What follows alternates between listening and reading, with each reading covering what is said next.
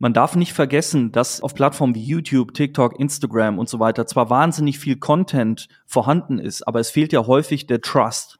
Ja, das heißt, ich weiß ja überhaupt nicht, ob der Peter, der mir äh, da gerade 17 Minuten lang ähm, eine technische Analyse vorführt und mir erzählt, ich sollte unbedingt in Bitcoin einsteigen, ähm, wirklich jemand ist, dem ich vertrauen kann.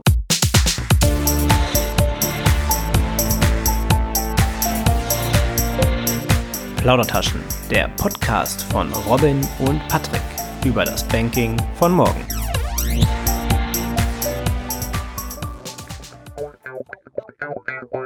Plaudertaschen wird präsentiert von Pluscard, der Servicegesellschaft für Kreditkartenprocessing.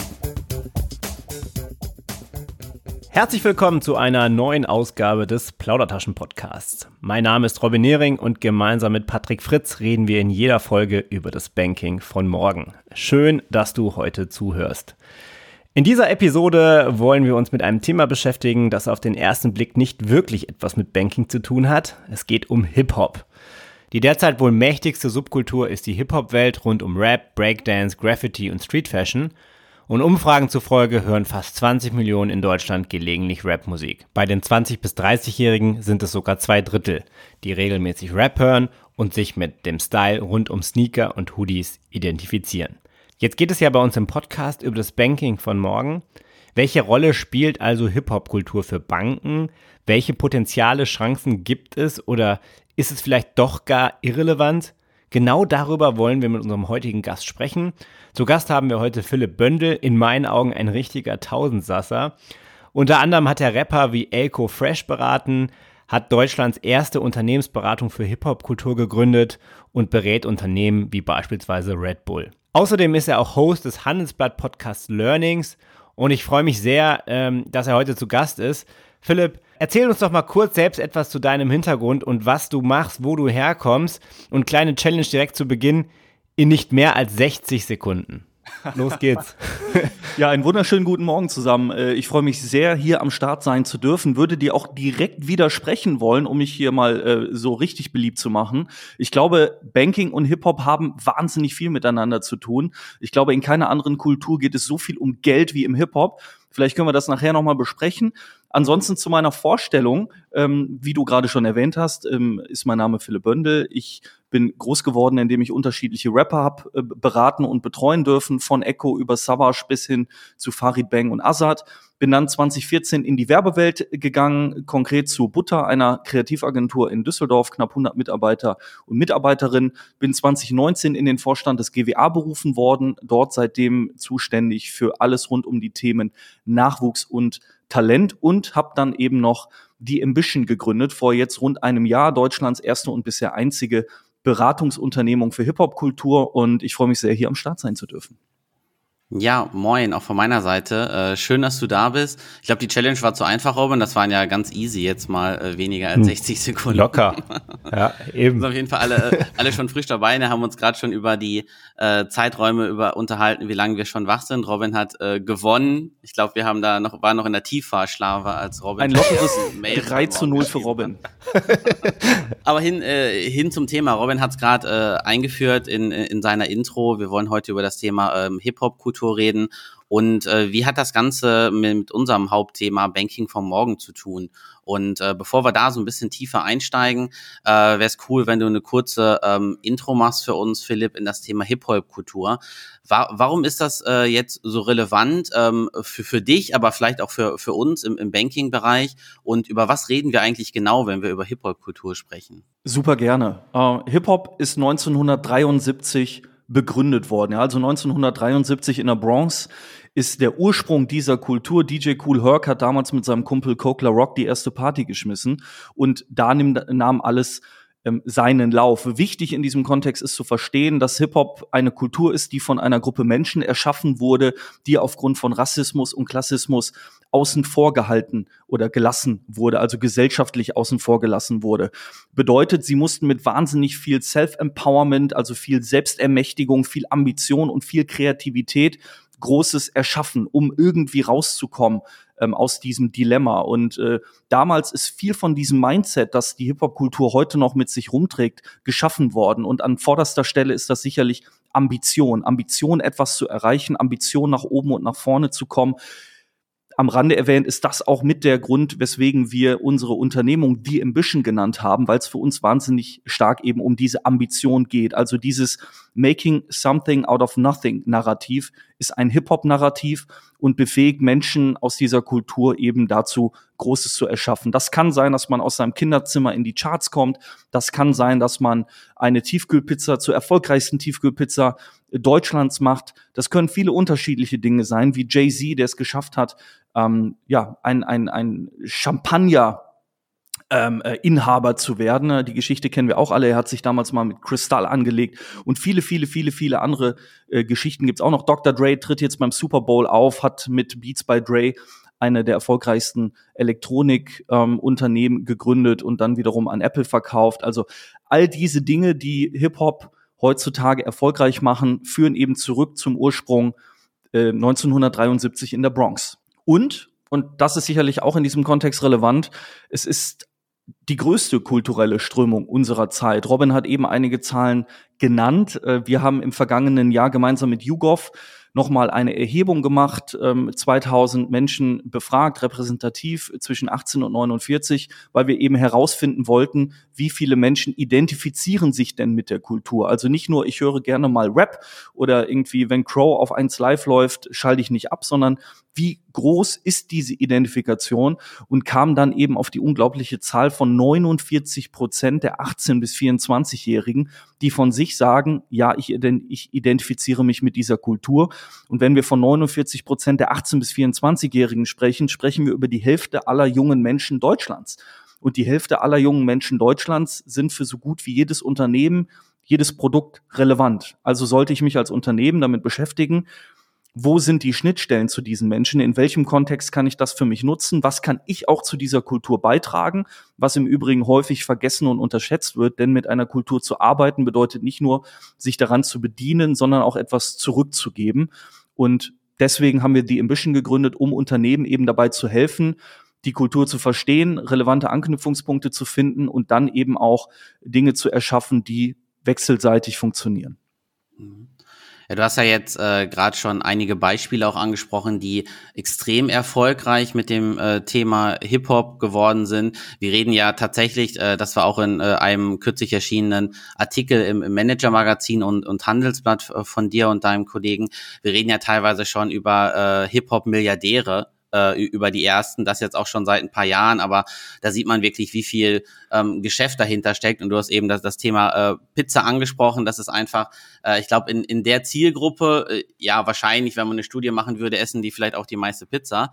Aber äh, äh, trotzdem ist es ja enorm, dass, äh, dass da, wenn, äh, wenn ein, ein deutscher Hip-Hopper äh, da eine äh, Pizza mit einem äh, ganz normalen äh, deutschen Unternehmen aufsetzt, auf einmal mehr als fünf Millionen Stück davon verkauft werden, dann sieht man halt, welche, ja, welche Markenwirke und welche Kaufkraft äh, in, in diesem äh, Thema Hip-Hop ähm, steckt. Und ich fand es cool, was du gerade gesagt hast, weil gerade die 18 bis 24-Jährigen, wenn ich jetzt mal auch schon versuche, das auf, auf uns, auf unsere Banking- und Sparkassenwelt zu übertragen, das ist halt auch genau die Zielgruppe, du hast es schon gesagt, die uns äh, quasi ja unsere Arbeitsplätze sichert, weil das sind genau die, die bei uns eine Ausbildung machen wollen oder sollen oder wir, wir möchten die bei uns ins Unternehmen holen oder diejenigen, die, die da nach dem Studium schauen, in welche Richtung möchte ich mich orientieren und habe ich halt auch vielleicht eine Möglichkeit, mich in den Bank- oder Finanzsektor äh, zu orientieren. Wir merken selber, ich glaube, Robin und ich, quasi seitdem wir angefangen haben, im Banksektor zu arbeiten, ist es eigentlich äh, immer unattraktiver geworden äh, in der Außensicht her. Ne? Wir sind entweder in oder kurz nach der Finanzkrise äh, angefangen, dabei zu arbeiten. Davor war Banker ein ja hoch angesehener Job. Ich glaube, das äh, hat jetzt nicht äh, so ganz stark, äh, ist es nicht mehr in Mitleidenschaft gezogen wie, wie vielleicht vor, vor fünf oder zehn Jahren. Und äh, die Sparkassen sind, glaube ich, auch noch ganz gut da durchgekommen. Aber trotzdem merke ich halt, dass es immer schwieriger wird, auch für die, äh, für die Banken äh, neue junge Talente zu gewinnen. Und vielleicht liegt es auch an dem Thema Attraktivität, weil wenn sich wirklich die Hälfte dieser Jugendlichen damit auch mit dem Thema Hip-Hop identifiziert und es jetzt noch gar nicht so fassen kann, wie kann man das jetzt auf eine, auf eine Finanzbranche heben. Und wenn man sich vielleicht mehr damit beschäftigt, dann kann es natürlich auch noch ein Treiber sein, nochmal wieder ganz andere Talente zu sich ins Unternehmen zu holen. Äh, das glaube ich schon. Oder anders, Patrick, ne? Äh, wir haben angefangen und dann ging es bergab. Ich, ich würde gerne ja. eine Gegenthese aufstellen. Du hast gerade ganz viele Hürden genannt und, und, und ganz viele Bedenken vorgebracht, weswegen das für euch und eure Branche schwierig ist. Ich glaube, es ist wahnsinnig einfach. Ich glaube, sich mit Finanzthemen, Wirtschaftsthemen, Geldthemen zu beschäftigen, war nie heißer als jetzt gerade in diesem Moment. Ähm, gerade auf Startup-Seite, Fintech, aber auch auf privater Seite, Stichwort Krypto, NFT etc. pp. Also gefühlt gab es noch nie so viele junge Menschen, die sich mit Geldanlage ähm, beschäftigt haben wie heute. Ich bin da total überrascht immer wieder, wenn ich mit jungen Menschen zusammenkomme. Ich bin jetzt selber 36, fühle mich nicht mehr so richtig jung, aber die jetzt Mitte 20-Jährigen, die haben alle ein Depot, die haben alle ihr Wallet, die sind alle irgendwie schon aufgestellt. In dem Alter war ich irgendwie froh, wenn ich nicht im Dispo war. Und das, das meine ich genau so. ähm, und deswegen glaube ich, haben wir da eine, eine extrem hohe Aufmerksamkeit diesem Thema gegenüber. Und jetzt geht es nur noch darum, nur noch in Anführungsstrichen, das Ganze entsprechend zu emotionalisieren und, und zu uns zu überführen. Und das ist das, was Banken im Moment noch überhaupt nicht hinbekommen und ehrlicherweise auch die Sparkasse nicht. Ich glaube, das hat ausschließlich mit der Strahlkraft der Marke zu tun, ähm, die einfach gelitten hat. Ja, es ist einfach nicht mehr so attraktiv und es ist ehrlicherweise auch mit einer der Gründe, weswegen ich nicht bei der Sparkasse bin, weil es mir fast peinlich ist, so eine Sparkassenkarte rauszuholen, wenn ich irgendwo bezahle. Das klingt jetzt total hart, aber in dem Moment, wo jemand eine Sparkassenkarte rausholt, ist es direkt so, ja, okay, bei dir läuft nicht.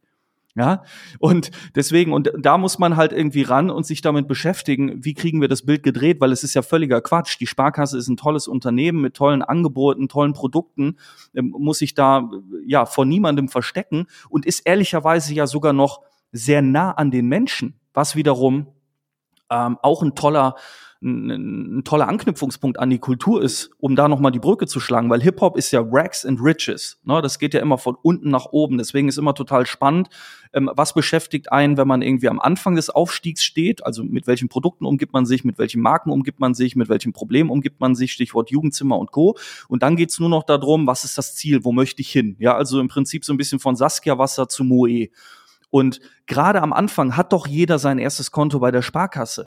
Und deswegen glaube ich, hat man da einen ganz tollen Anknüpfungspunkt und muss dann eben versuchen, die Marke wieder aufzuladen, ähm, die, die Produkte vielleicht um drei, vier, fünf Prozent zu verändern, so dass es noch mehr den, Real, äh, den Lebensrealitäten der jungen Menschen entspricht. Und dann ist man da schon voll auf Kurs. Ich meine, ich habe Robin vor anderthalb Jahren angerufen und so halb im, im Scherz gesagt, lass uns doch Kapital Spar machen.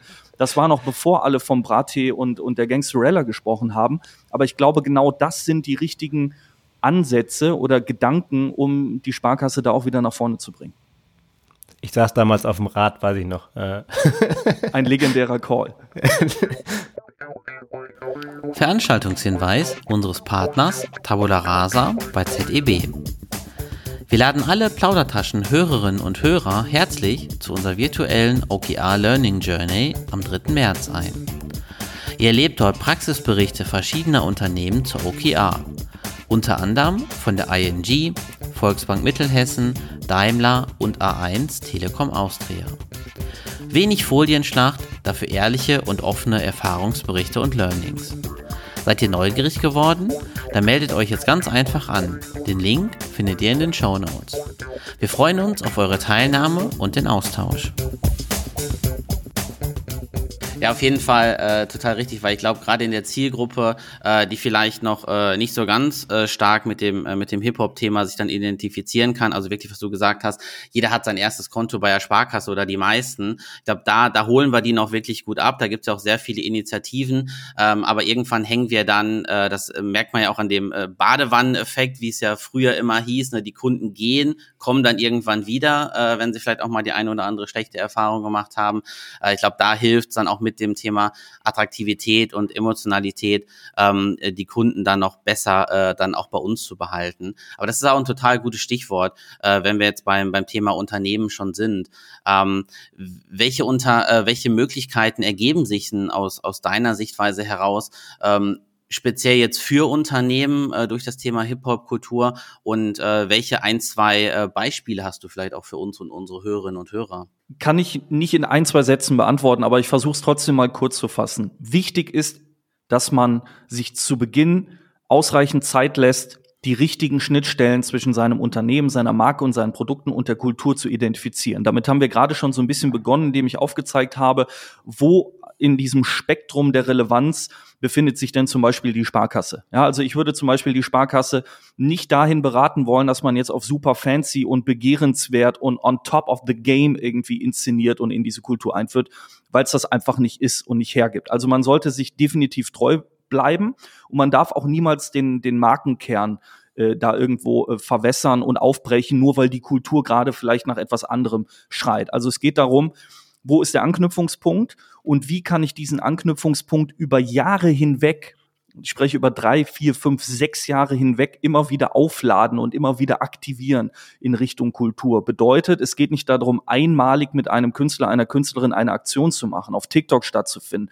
irgendwie eine, Koop auf Instagram zu machen oder das Gesicht mal auf Plakate zu drucken, sondern es geht wirklich darum, wie kann ich Relevanz erzeugen. Ich vergleiche das immer gerne mit einer Party. Ja, also angenommen, ich würde jetzt nach Berlin umziehen, ich kenne niemanden in Berlin, dann habe ich hoffentlich einen Kumpel in Berlin, der mich erstmalig mit auf eine Party nimmt. Und dann stellt er mir die anderen Partygäste vor und erklärt mir deren Rollen. Dann gehe ich mal zum Buffet und stelle mich der Person vor, die normalerweise den Nudelsalat macht. Dann lerne ich den DJ kennen und so weiter und so fort. Und je häufiger ich auf die Party gehe, desto etablierter bin ich auf der Party und anerkannter auf der Party. Und irgendwann komme ich dann vielleicht sogar in die Situation, selber mal eine Party machen zu können und davon ausgehen zu dürfen, dass da auch Menschen hinkommen. Denn die kennen mich ja jetzt von meinen unzähligen Partybesuchen. Und vielleicht, nachdem ich dann die erste, zweite, dritte Party geschmissen habe, werde ich zu der Party in Berlin. Und plötzlich kommen zu mir die tollsten Gäste und es ist immer voll und die Schlangen werden lang. Und genauso funktioniert Cultural Marketing. Ich muss erstmal auf die Party gehen, ich muss erstmal demütig sein, ich muss mir erstmal angucken, wer hat hier welche Rolle und wo kann meine Rolle sein und ich muss mir meine Credits irgendwie verdienen, bevor ich selber eine Party schmeißen kann und bevor ich erwarten kann, dass ich die heißeste Party der Stadt bin. Und wir haben häufig das Gefühl, dass Unternehmen gerne von 0 auf 100 springen wollen. Ja, die haben sich nie mit der Kultur beschäftigt, aber wollen auf jeden Fall jetzt die heißeste Party der Stadt sein da gibt's ja nicht ein einziges Beispiel, wo das funktioniert hat. Nicht ein einziges Beispiel, ähm, auch jenseits der Hip-Hop-Kultur. Das gibt es nicht. Ja, ähm, du kannst zwar Sichtbarkeit erzeugen, indem du mit sehr, sehr, sehr viel Geld irgendwie ähm, hausieren gehst und, und dich einkaufst und Sponsor bist, aber dadurch dribbelst du dich, dich nicht in die Herzen, wie wir immer sagen. Ja, das heißt, in dem Moment, wo du aufhörst, Geld auf den Tisch zu legen, bist du auch raus aus der Kultur. Und für uns geht's ja darum, dich organisch in diese Kultur einzuweben und dafür zu sorgen, dass du eben nicht mehr verschwindest, dass deine Begehrlichkeit auch einen Depot-Effekt hat. Und äh, das braucht eben Zeit und einen Masterplan und der beginnt eben beim Anknüpfungspunkt an die Kultur. Total interessant, was du gerade erzählst, weil da sehr viele Anknüpfungspunkte sind. Ähm, auch das, was wir er erleben, wie heute auch Social Media funktioniert. Ja, wir hatten ja in einer der Folgen hatten wir ja Sonja Messerschmidt dabei, ähm, die den TikTok-Channel äh, bei der Stadtsparkasse Düsseldorf ja mit initiiert hat und aufgebaut hat mit ihrem Team. Und die hat ja genau das Gleiche erzählt. Die hat ja gesagt, naja, wir haben eigentlich erstmal versucht zu, zu verstehen, was müssen wir eigentlich geben, damit eben, ja, äh, damit wir irgendwann attraktiv sind, ja, und damit man eben, ja, diese, diese Follower eben organisch aufbauen kann. Klar kann ich jetzt sagen, okay, ich mache jetzt noch das x-te Gewinnspiel, ja, und hau die Kohle raus. Das ist ja etwas, was durchaus ab und zu durch, vielleicht auch am Anfang mal sinnvoll ist, ja, aber dann in Maßen. Aber wenn du die ganze Zeit immer nur Geld auf den Tisch legst, dann ist es auch genauso, wie du gesagt hast, sind die Leute dann schnell weg. Was mich mal total interessieren würde, ist, was ist denn so ein konkretes Beispiel mal oder hast du vielleicht ein Beispiel, wo eine, wo eine Bank oder ein traditionelle, eine traditionelle Branche äh, genau das geschafft hat, nämlich ähm, ja immer wieder auf der Party zu sein und dann selber die Party zu geben? Aus dem Bankensektor habe ich tatsächlich keins parat, aber aus dem Automotive-Sektor, ähm, nämlich Mercedes-Benz die das seit inzwischen mehr als 30 Jahren extrem erfolgreich machen, ohne dass wir Mercedes-Benz jetzt automatisch als Hip-Hop-Brand abstempeln oder identifizieren würden. Also es gibt ja niemanden, der hier draußen rumläuft und sagt, Mercedes-Benz ist eine Hip-Hop-Brand. Gleichzeitig verfügt diese Brand über eine extrem hohe ähm, Attraktivität in der Kultur, eine extrem hohe Begehrlichkeit in der Kultur, weil man immer wieder an, an richtigen neuralgischen Stellen mit der Kultur zusammengearbeitet hat, weil man immer wieder ein gutes Gespür für tolle Künstlerinnen und Künstler hatte.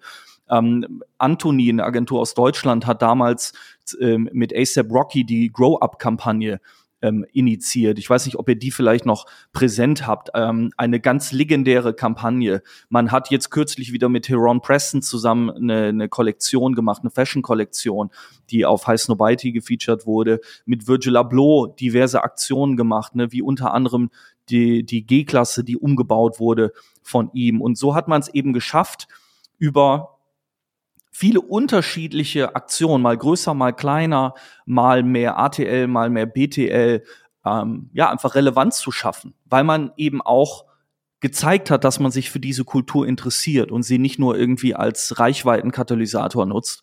Und äh, das wird dann entsprechend gutiert und belohnt. Um das vielleicht noch hinten anzufügen, ähm, weil häufig gesagt wird, naja gut, Mercedes-Benz und das ist ja jetzt auch nicht so schwierig und ist ja auch eine Luxury-Brand. Ja, aber gerade letzteres macht es ja so verblüffend, weil wie viele Luxury-Brands oder Premium-Brands hatten Berührungsängste mit dieser Kultur, weil sie eben Sorge hatten, dass das die Marke kaputt macht, dass diese in Anführungsstrichen Assis ja überhaupt nicht gewollt sind als Kundinnen und Kunden. Ja, dem begegnet man ja immer wieder. Wir wollen die Assis nicht als Kunden. Ja, Sorry, wir reden hier aber nicht über Assis, sondern wir reden hier über die größte kulturelle Strömung unserer Zeit. Ähm, und dafür musst du dich eben offen zeigen. Und ein anderes Beispiel ist Gucci. Wenn wir uns angucken, was Hip-Hop-Kultur mit Gucci gemacht hat in den letzten zehn Jahren. Ja, mittlerweile machen die über die Hälfte ihres Umsatzes mit Millennials. Und das sind Luxusgüter, keine H&M-Jeans, ja. Und das ist einfach, und Louis Vuitton genauso, seitdem sie Virgil Abloh als Creative Director ähm, Menswear implementiert haben, der inzwischen leider verstorben ist. Und trotzdem hat es funktioniert. Und also gerade Luxury und Premium Brands sind diejenigen, die es verstanden haben und die es sehr, sehr gut exekutieren. Und zu unserer großen Überraschung sind die, klassischen Massenmarken, Massenunternehmen da noch vorsichtig. Ähm, und ja, dafür treten wir dann natürlich an, ähm, das aufzubrechen, da zu beraten, da die, die Ängste zu nehmen und Wege aufzuzeigen, wie das erfolgreich funktionieren kann. Der letzte Satz ist ein ganz guter Anknüpfungspunkt äh, auch an meine äh, meine letzte Frage, die ich habe, weil wir auch mit der mit der Zeit schon wieder fast äh, äh, am Ende unserer Folge angelangt sind. Und du hast äh, jetzt ja von von großen und auch von von sehr herkömmlichen äh, ja Marken gesprochen, die einfach äh, durch die Hip Hop Kultur noch mal ja ähm, auch eine, eine ganz andere Kundschaft ansprechen. Und du hast ja von von quasi äh, klassischen Massenunternehmen gesprochen, wo ich jetzt mal durchaus äh, die eine oder andere Bank in Deutschland auch äh, zuzählen würde. Jetzt gerade mal nicht so auf dem auf dem Tech, auf den Fintech Startup Bereich geguckt, ähm, aber wirklich so die die klassischen Filialbanken, also Commerzbank, Deutsche Bank, Volksbankengruppe, Sparkassengruppe, ähm, um da um da nochmal konkret zu werden und auch unseren Hörerinnen und Hörern äh, da nochmal ja, ja was mitzugeben. Wo kann ich denn jetzt als als Bank Schrägstrich äh, Sparkasse beginnen, um Teil dieser Community zu werden, um, um ja attraktiv für eine große und ja auch wachsende Zielgruppe zu werden. Ähm, also wenn ich jetzt äh, mir wirklich was, was mitnehmen will aus dieser Folge, vielleicht kannst du das nochmal versuchen, so ein bisschen äh, als Fazit auch zusammenzufassen zum Schluss, Philipp. Ich kann es versuchen. Ähm, wichtig ist nicht mit Kommunikation zu beginnen. Ähm, ich glaube, das ist schon mal Punkt Nummer eins. Jetzt bloß nicht anfangen, Capital Bra auf Werbeflyer zu drucken und zu hoffen, dass das irgendetwas verändert. Also doch kein Capital Spar, äh, Spar ja? Definitiv Capital Spar machen. Ähm, da da geht es okay. aber nicht um sein Gesicht auf den Flyern, sondern da geht es um das Produkt und, und okay, den gut. Gedanken dahinter. Ne? Und damals ging es ja schon äh, darum, dass man Wirtschaftskompetenz äh, nicht in der Schule lernt. Leider, leider, leider. Ja, also müssen wir ja diese Wirtschaftskompetenz irgendwo anders herbekommen, äh, wenn wir in einem jungen Alter sind. Und ähm, warum nicht bei der Sparkasse. Ich glaube, dass es um Empowerment geht. Es geht um Befähigung. Ähm, auch für die Sparkasse innerhalb der Hip-Hop-Kultur. Das heißt, ich kann mich doch vor so einen jungen Menschen setzen und sagen, okay, du möchtest also von unten nach oben. Du bist jetzt irgendwie 15, 16, 17. Du möchtest deinen Traum leben. Du möchtest vielleicht ein eigenes Fashion-Label machen. Du möchtest Rapstar werden. You name it. Ja, dann lass dir von uns helfen. Wir geben dir die richtigen Tools an die Hand, um von unten nach oben zu kommen und diesen Weg zu bestreiten. Ja, das kann am Anfang Hilfe beim Businessplan sein, das können besonders günstige Kredite sein, das können irgendwelche Hotlines sein, wo ich mit, mit anderen Unternehmern mich austauschen kann. Das können aber auch physische Räume sein, in denen man sich begegnet und miteinander austauscht. Das heißt, ich als Sparkasse ermögliche Zugänge sowohl zu anderen erfolgreichen Menschen als auch zu Know-how, das ich vielleicht in der Form auch noch nicht auf YouTube bekomme. Das Ganze verpackt in einer visuellen Klammer, in einer, in einer Tonalität, die anknüpfungsfähig ist für junge Menschen. Und dann kann ich darüber wiederum Kommunikation betreiben. Und dann kann ich wiederum entsprechende Persönlichkeiten aus der Kultur einweben und das Ganze aufbauen. Und ich glaube, wenn man da eine gute Balance schafft aus, ich liefere zusätzliche Produkte, Services ähm, und gute Kommunikation, kann man über die nächsten zwei, drei, vier, fünf Jahre wahnsinnig viel erreichen und die Sparkasse zurück in die Herzen der Hip-Hopper bringen. Total interessant, was du gerade gesagt hast, ähm, vor allem zum Thema Finanzwissen. Wir hatten hierzu auch eine kleine Umfrage gemacht. Da hatten wir gefragt, ob sich traditionelle Banken hier mit dem Thema beschäftigen sollten und äh, wie sie das machen sollten. Also entweder durch Kooperation, wir hatten gefragt durch einen eigenen YouTube- oder TikTok-Channel oder eben, ja, ist die Chance längst vertan. Und ganz interessant ist das, was du eigentlich auch gesagt hast, ja, ist, dass ähm, ja, knapp 72 Prozent äh, von über 150 Leuten, die abgestimmt haben, haben gesagt, äh, dass man das eigentlich durch Kooperation machen sollte. Und ähm, nur ganz wenige haben gesagt, dass die Chance vertan ist. Also das waren wirklich weniger als 5 Prozent. Und das finde ich eigentlich ganz interessant. Ne? Die Frage ist immer natürlich, wie man das macht. Du hast gesagt, nicht mit Kommunikation starten. Am Ende musst du es natürlich auch verpacken, aber du musst halt auch mal beginnen. Ne? Und ich glaube, da hast du wirklich viele gute Beispiele genannt, wie man das tun kann. Herzlichen Dank auch, dass du dabei warst. Ich möchte noch eine Anmerkung machen. Ähm, Sehr gerne. Auf das einzahlt, was du gerade gesagt hast. Man darf nicht vergessen, dass in, in, in auf, auf Plattformen wie YouTube, TikTok, Instagram und so weiter zwar wahnsinnig viel Content vorhanden ist, aber es fehlt ja häufig der Trust. Ja, das heißt, ich weiß ja überhaupt nicht, ob der Peter, der mir da gerade 17 Minuten lang ähm, eine technische Analyse vorführt und mir erzählt, ich sollte unbedingt in Bitcoin einsteigen, ähm, wirklich jemand ist, dem ich vertrauen kann und sollte. Und das hat die Sparkasse. Ja, die Sparkasse hat diesen Trust. Es fehlt nur so ein bisschen die Attraktivität. Und wenn ich das eine mit dem anderen verbinde und wieder eine relevante Anknüpfung an die Lebenswelt der Menschen schaffe, dann ist es für mich ein No-Brainer. Und ich glaube, da kann man vieles von dem, was da jetzt gerade schon ist, links oder rechts liegen lassen und überholen. Und von dem her da einfach nochmal der Appell auch in eure Richtung. Nur Mut. Es lohnt sich. Wir reden hier über mehr als 20 Millionen Menschen in Deutschland. Wir reden über eine Generation, die die nächsten 10, 20, 30 Jahre noch irgendwo ihr Geld anlegen muss und möchte. Das heißt, es geht hier nicht darum, mal 18 Monate lang ein bisschen Spaß zu haben und dann gehen wir alle wieder auf die Love Parade, sondern das ist eine langfristige Kiste, von der alle profitieren können. Das ist, glaube ich, ein super, super Fazit jetzt nochmal äh, zum Schluss anknüpfend an das, was Robin gesagt hat, wo wir wirklich ja äh, als Sparkasse aufmerksam sein müssen, weil du hast gerade äh, die die Zielgruppe sind ja äh, um die 20 Millionen. Wir haben wir haben jetzt aktuell über über 40 Millionen Kunden in Deutschland, also ist wahrscheinlich schon äh, auch eine ne große Überschneidung da und die Überschneidung soll ja eher äh, wachsen statt kleiner werden. Deswegen glaube ich äh, durchaus, das war ja äh, meine Fragen eben nochmal, dass äh, der eine oder andere äh, Hörerin und Hörer jetzt auch aus der aus der Bankengruppe, aus der Sparkassengruppe, was da für sich mitnehmen konnte und äh, gucken, wie wie kann man das Ganze äh, in eine Richtung äh, lenken. Immer versuchen die die die Balance zu, zu schaffen und dann auch zu halten, wie du gesagt hast, aber halt gucken, wie kann ich mich äh, dann auch äh, als Teil in diese Hip-Hop-Kultur äh, einweben. Ja, äh, Philipp, äh, vielen Dank, dass du bei uns äh, Gast warst. Äh, ich glaube, die Kaffeetassen sind leer, äh, die Folge ist vorbei. Und ja, ich wünsche dir alles Gute. Äh, wir hören uns sicherlich nochmal wieder und ja, allen einen entspannten Start in den Tag. Wenn ihr noch weitere Ideen habt für Folgen, dann meldet euch gerne bei uns auf mail at plaudertaschen-podcast.de. Schaut auf unserer Website vorbei und wir hören uns in der nächsten Folge. Macht's gut. Ciao, ciao. Ciao. Tschüss.